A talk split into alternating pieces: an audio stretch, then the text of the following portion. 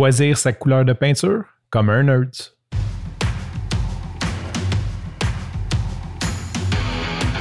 Il aime le code. Il faut que la communication soit codée, mais de façon claire et transparente. La rigidité, c'est pas pour nous. Mon nom est Francis Parent-Valquette et vous écoutez le Sandro Show. Mais le plus important, c'est qu'il est bélier. J'en ai glissé un mot dans un épisode précédent. J'ai réaménagé mon bureau, qui est en fait mon bureau, mon studio, qui est, comme bien des choses euh, tout à la fois. C'est quand même une grande pièce. Et une des parties que je voulais faire, c'était de repeinturer avant parce que, ben, j'avais peinturé avec des restes de peinture, puis là, ça commençait à être légèrement défraîchi, surtout qu'il y avait une partie que je n'avais pas peinturée. Euh, donc, je voulais repeinturer et je me suis dit, je vais aller euh, choisir une couleur de peinture. Et là, je suis allé sur les sites et j'ai regardé ce qui était tendance. Il y a des, agencements de faits. Euh, c'était compliqué un petit peu de me faire une tête sur la couleur que j'avais besoin. Après, je me suis dit tu fais beaucoup de vidéos. Tu sais, je fais beaucoup autant du Zoom que des vidéos YouTube, que des vidéos de podcast, que peu importe. Donc, je fais beaucoup de vidéos et je me suis dit, je vais essayer de trouver une couleur qui est l'idéal pour la vidéo. Et là, bien sûr, je ne me suis pas dit, je vais mettre vert euh, green screen pour pouvoir me détourer parce que Quoique c'est pratique, euh, quand tu ne veux pas être détouré, c'est laid.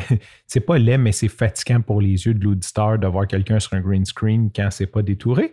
Fait que je me suis mis à me poser la question quelle est la couleur idéale pour un studio vidéo, studio de photo?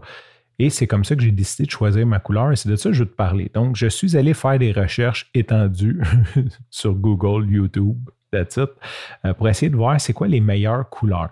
Et ce que j'ai trouvé, les résultats, ma conclusion, en fait, c'est ma conclusion, ça ne veut pas dire que c'est la vérité absolue, c'est que les couleurs gris neutres. Et là, euh, fais attention parce que plusieurs euh, manufacturiers de peinture vont te proposer des couleurs neutres, mais euh, ce n'est pas ce type de neutre-là qu'on veut.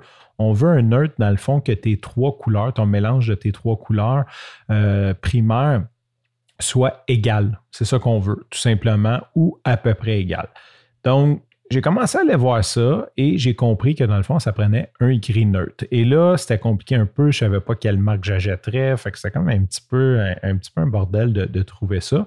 Fait que je me suis dit, gardons ça simple. C'était la semaine de relâche. Mon gars était avec moi. Je m'en vais chez Home Depot et je me dis, ben là-bas, il y a des palettes et tout. Je choisirais rendu là-bas. Et là, bien sûr, euh, quand tu es avec un enfant de 5 ans, il a peut-être pas le goût d'être chez Home Depot, surtout que je l'avais traîné d'un autre magasin avant, je pense qu'on avait fait des commissions.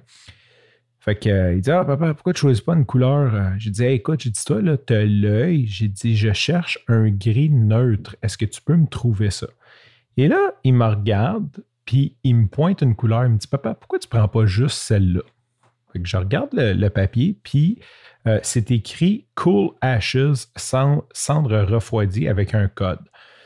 Je m'en vais voir sur Internet. Je prends mon téléphone, je vais voir sur Internet et je tape le code de couleur. Et effectivement, il n'est pas tout à fait neutre, mais c'était comme, mettons, 47, 47, 48. C'était comme quasiment neutre. Et la couleur était très belle.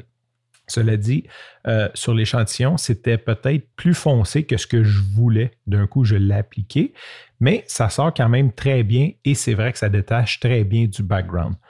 Donc, conclusion d'épisode, si tu cherches une couleur de peinture, peut-être regarde l'utilisation que tu en fais de la pièce plutôt que de juste regarder le look. Il y a peut-être des indices que tu peux aller chercher là-dedans pour trouver ta couleur plutôt que juste essayer d'y aller au feeling. Sur ce, je te remercie pour ton écoute. Je te dis à demain et bye bye.